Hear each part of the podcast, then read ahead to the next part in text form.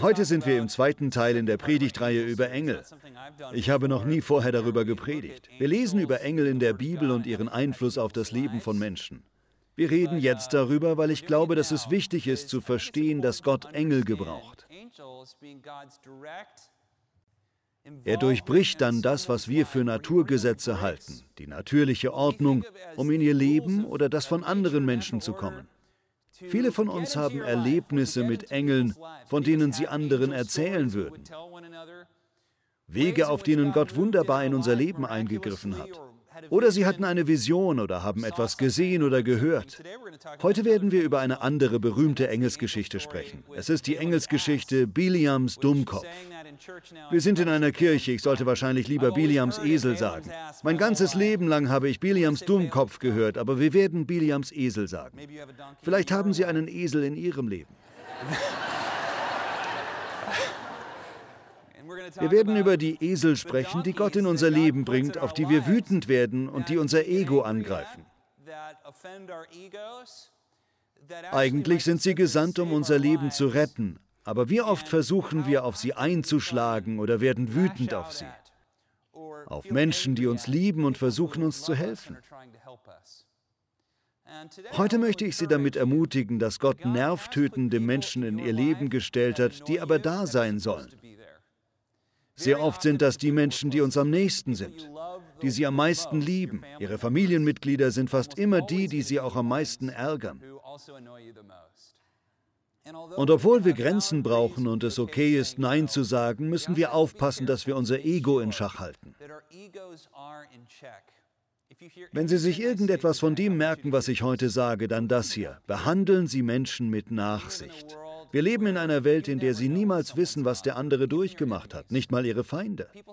Die Menschen erleben alle möglichen Herausforderungen, Leid und Schmerzen. Viele Menschen reagieren mit alles in sich reinfressen oder bauen ein Schutzschild vor sich auf. Aber die Seele ist zerbrechlich, sie ist sehr empfindlich.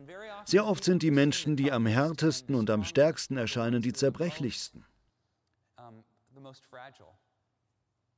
Als Nachfolger Jesu sollten wir verstehen, dass nicht nur Sie Gottes geliebter Sohn oder geliebte Tochter sind, sondern die anderen sind das auch. Sehr oft sind die Menschen, auf die wir einschlagen wollen und die uns blockieren, die Menschen, die uns helfen wollen.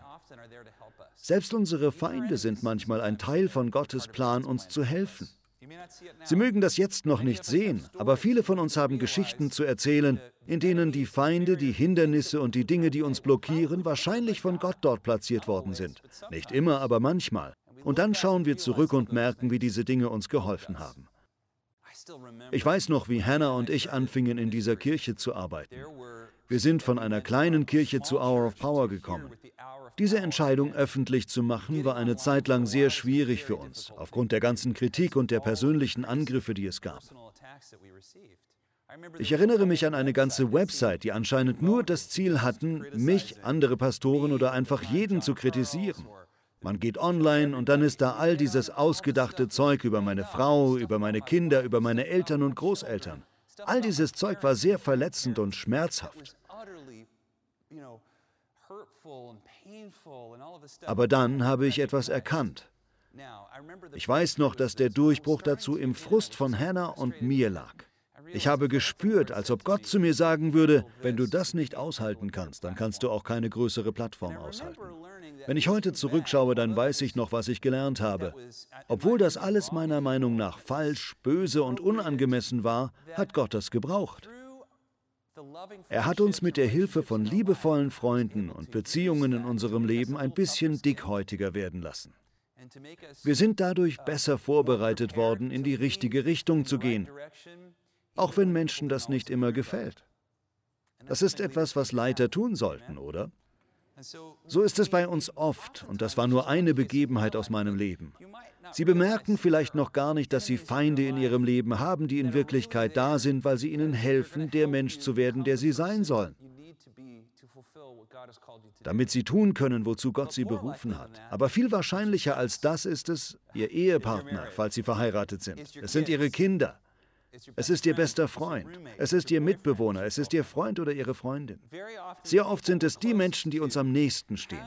Wir haben mit ihnen diese Momente, in denen sie uns manchmal sanft und manchmal sehr direkt helfen wollen, besser zu werden.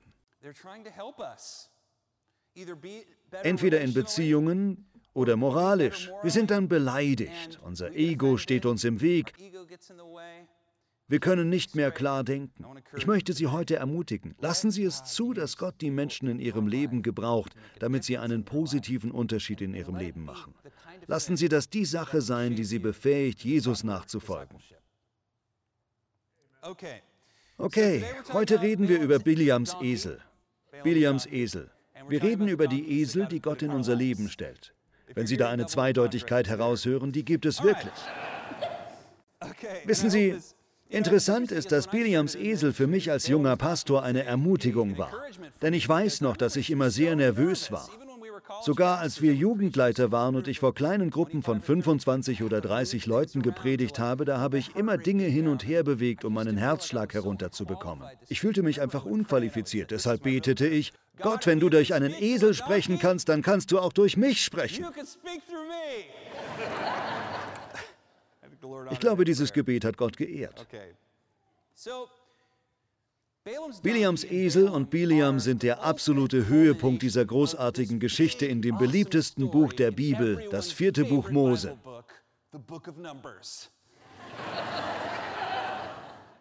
Das vierte Buch Mose ist ein großartiges Buch, das viele Leute vermeiden, weil der Name so langweilig klingt. Im Hebräischen steht da das Wort Bemidbar. Das bedeutet in der Wüste. Das klingt viel besser als Buchtitel, oder? Das ist ein Buch in der Wüste. Es beginnt mit Mose und dem Volk Gottes, die eine Zählung machen, wer von ihrem Volk noch übrig ist. Darum heißt das vierte Buch Mose auch Numeri. Es beginnt am Berg Sinai, die Menschen sind ein Jahr lang dort gewesen. Sie hatten Ägypten verlassen und die Reise von Ägypten in das verheißene Land dauert eigentlich zwei Wochen. Aber es dauerte schließlich, weiß das jemand? Wie lange? 40 Jahre mit einer Vier.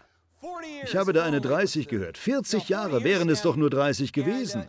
40 Jahre und so etwas wie der Höhepunkt ist, dass Gott am Sinai zu seinem Volk spricht und sie die Stiftshütte bauen. Es gibt das ganze Drama, Tod, Schwert, Feuer, Wolken, Blitze, das Gesetz und all das. Nach einem Jahr versammeln sie sich, machen diese Zählung stellen sich als Volk auf mit der Bundeslade in der Mitte, gefolgt von den Leviten. Dann kommt der Stamm Juda, dann die anderen Stämme. Das sieht in der Tat auf unheimliche Weise wie ein Kreuz aus, glauben Sie es ruhig. Dann laufen sie los, weil diese Wolke, die aus dem Zelt der Begegnung kommt, aus der Bundeslade, die Gottes Thron ist, sich bewegt. Darauf haben sie gewartet, dass die Wolke sich bewegt. Das bedeutet, dass Gott sie endlich in das Land bringen wird, in dem Milch und Honig fließen. Darüber sollten sie eigentlich begeistert sein, oder? Sind sie aber nicht. Tut mir leid, Jim. Sie sind nicht begeistert. Sie sollten es aber sein. Sie laufen los und an Tag drei fangen sie an, einen Putsch zu planen. Sie sind mürrisch, ihnen ist heiß, sie sind wütend und haben Durst. Das erinnert mich an Disneyland, wenn ich mit meinen Kindern dort bin. Es ist 14 Uhr, 40 Grad heiß und alles ist voll mit Leuten und die Kinder schreien, ich will nicht! Ich will nicht was. Wollt ihr nach Hause? Nein!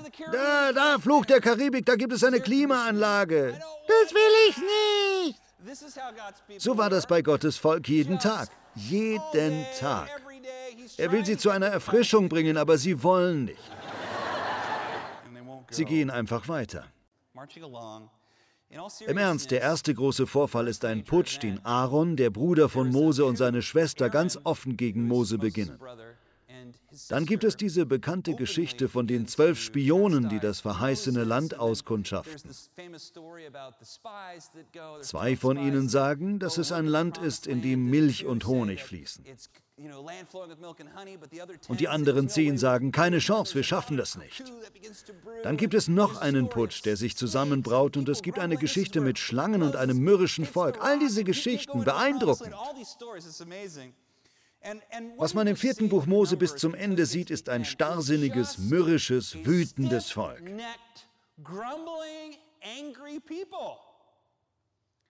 bis sie schließlich auf die andere Seite vom Jordan kommen. Da sind sie ganz kurz davor, das verheißene Land zu betreten. Da ist dieses Meer von Menschen, die auf einer Ebene lagern. Der König von Moab steht auf einem Berg und schaut herunter. Die Bibel sagt, er schaut auf die Massen von Menschen und bekommt riesige Angst. Er sagt, diese Menschen werden meine Ländereien abfressen, wie das Vieh die Weiden abgrast. Er sagt, ich weiß, was ich mache. Ich werde mich an Biliam, den großen Zauberer, wenden.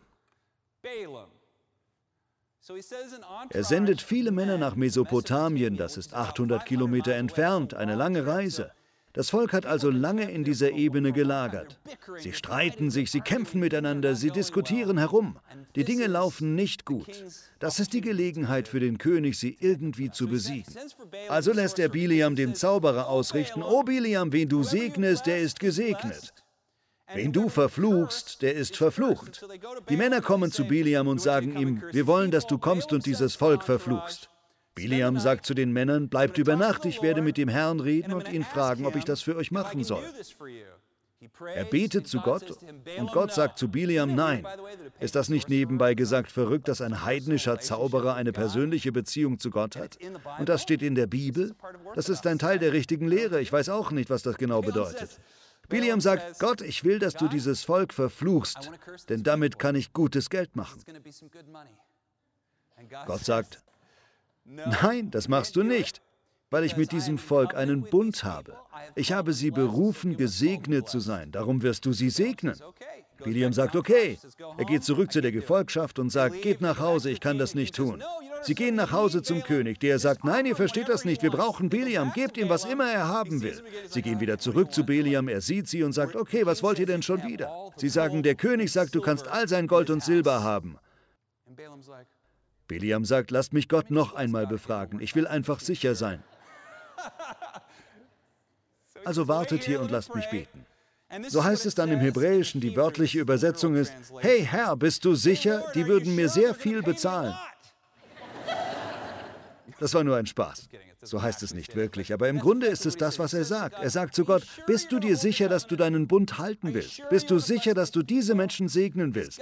Denn wenn du mir hier den Gefallen tun würdest, könnte ich in einem Bentley zurück nach Mesopotamien in mein goldenes Haus fahren.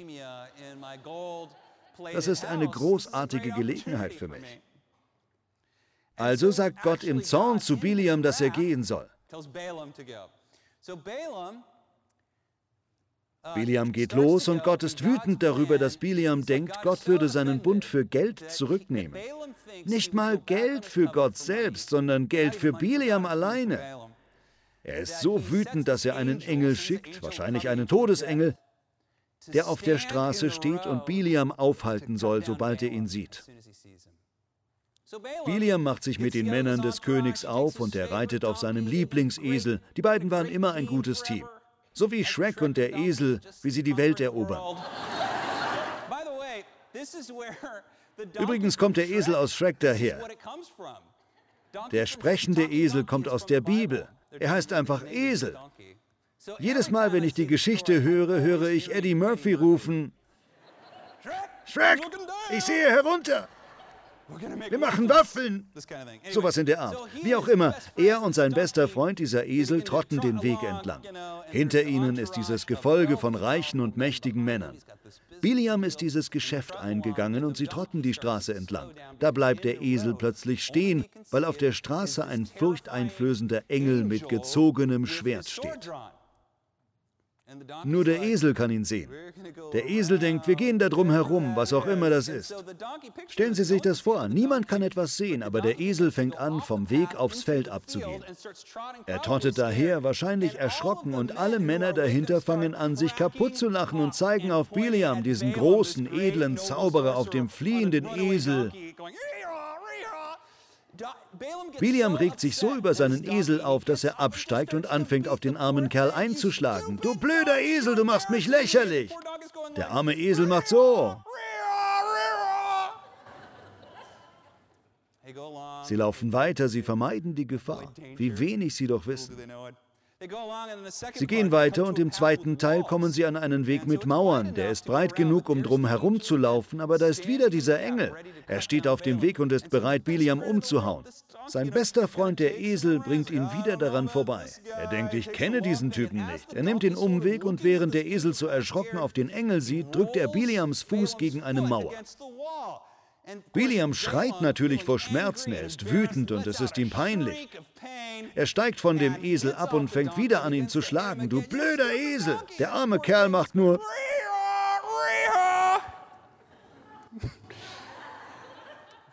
Schließlich lachen die ganzen Männer wieder über ihn. Das Ego von dem armen Biliam ist sehr verletzt. Schlussendlich kommen sie zu dem dritten Teil. Wahrscheinlich ist das ein Gebirgspass. Da gibt es eine sehr enge Stelle, wo man nicht drum herum kann. Wieder sieht der Esel den furchteinflößenden Engel. Er legt sich einfach hin und bewegt sich nicht mehr. Biliam sagt, jetzt reicht's. Er schlägt wieder auf das arme Tier ein. Das arme Tier macht, warum schlägst du mich? Was noch verrückter ist, ist, dass Gott dem Esel erlaubt zu sprechen und der sagt, warum schlägst du mich? Biliam sagt gar nicht, oh du meine Güte, mein Esel kann ja sprechen. Er antwortet ihm einfach. Und was ist das Erste, was er sagt? Du hast einen Narren aus mir gemacht. Hören Sie auf das Ego. Du blöder Esel, du hast einen Narren aus mir gemacht. Du hast mich blamiert. Dann sagt er, wenn ich ein Schwert hätte, würde ich dich damit töten und in Stücke hauen. Achten Sie auf den literarischen Kunstgriff hier. Da ist wortwörtlich ein Engel mit einem Schwert, der bereit ist, Biliam in Stücke zu schneiden. Und er sagt dasselbe zu diesem unschuldigen Esel. Denken Sie daran, dass die Torah voll mit Texten ist, die von der Sorge für Tiere und Unschuldige handeln. Du blöder Esel, wenn ich ein Schwert hätte, würde ich dich damit töten. Dann redet der Esel ihm gut zu. Er sagt aber, Biliam, habe ich mich schon jemals so benommen?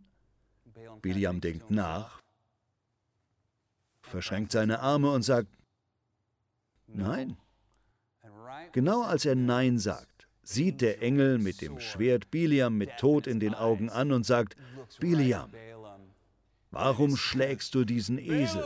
Ich wollte dich gerade töten. Dann fügt er hinzu, aber den Esel wollte ich verschonen. Irgendwie scheint jeder den Esel zu lieben. Biliam fällt voller Angst und Schrecken auf seine Knie und sagt, oh! Können Sie sich vorstellen, plötzlich einen Engel mit Schwert zu sehen? Er sagt, es tut mir leid, ich habe gesündigt, ich habe mich an Gott versündigt.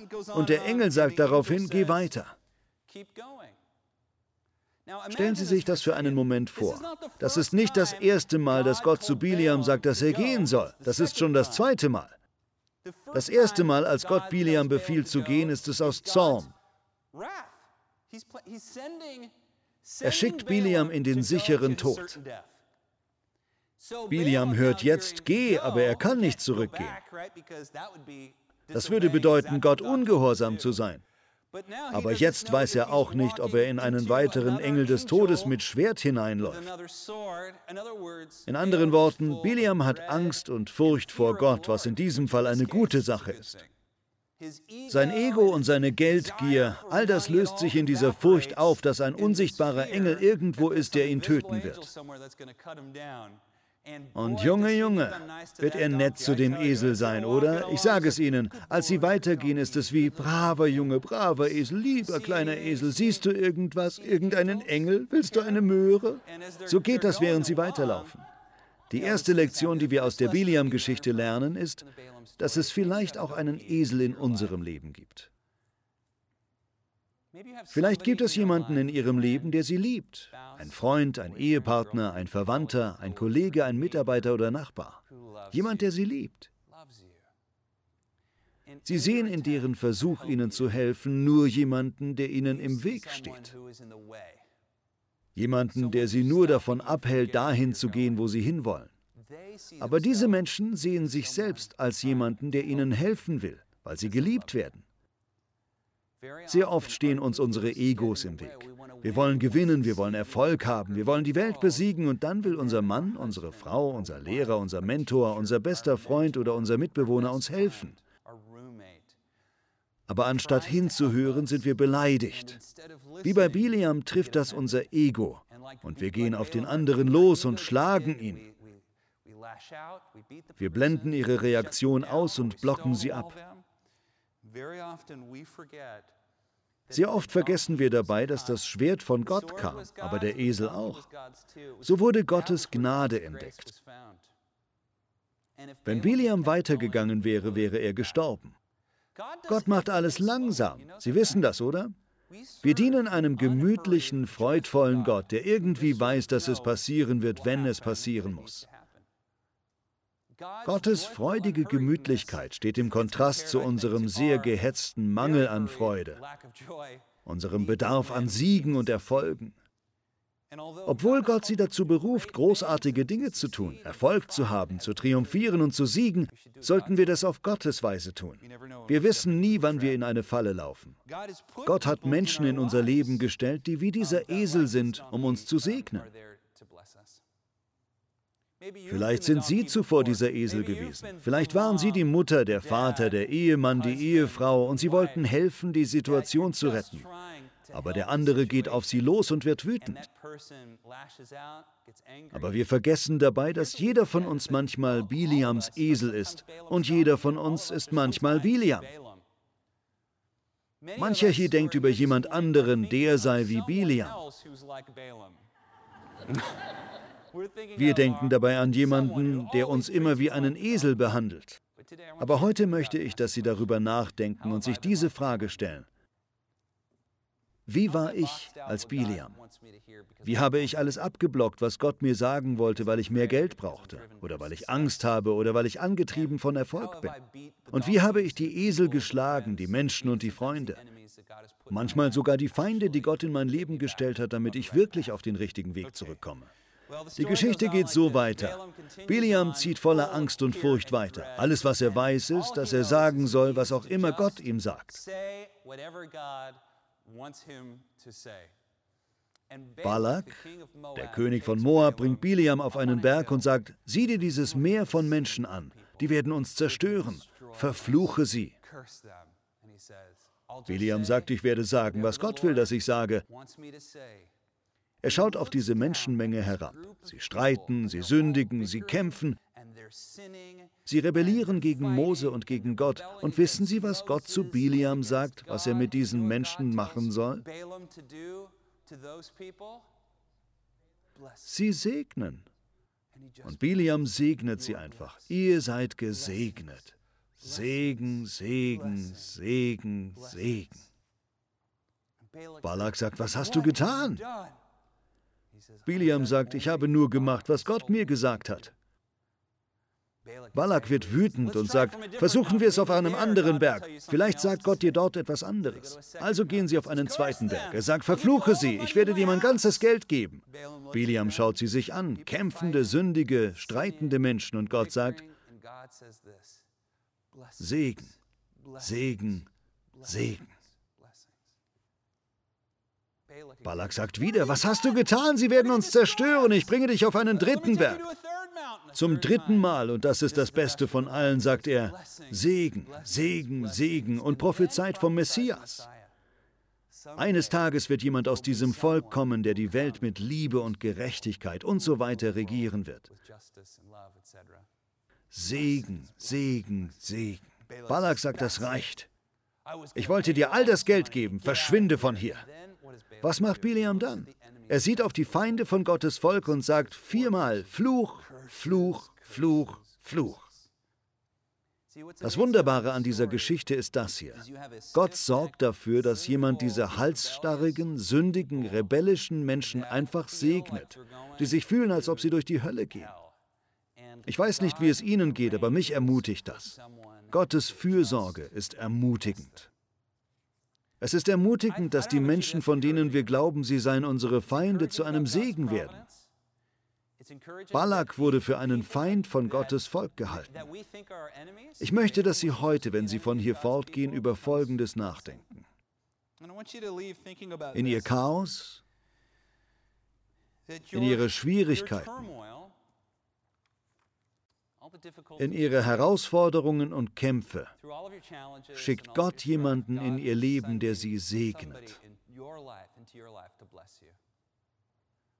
Vielleicht stecken sie im Chaos fest. Aber Gott hat jemanden beauftragt, sie zu segnen. Schlagen Sie diese Person nicht, beschämen Sie sie nicht und weisen Sie sie nicht zurück, wenn sie Ihnen helfen will. Das ist etwas, was wir von den Engeln lernen. Wir verstehen Gottes Fürsorge niemals ganz. Wir sehen nur die Spitze des Eisbergs von dem, was Gott hinter den Kulissen in unserem Leben tut. Zweitens, Menschen sind Teil dieser Fürsorge in ihrem Leben.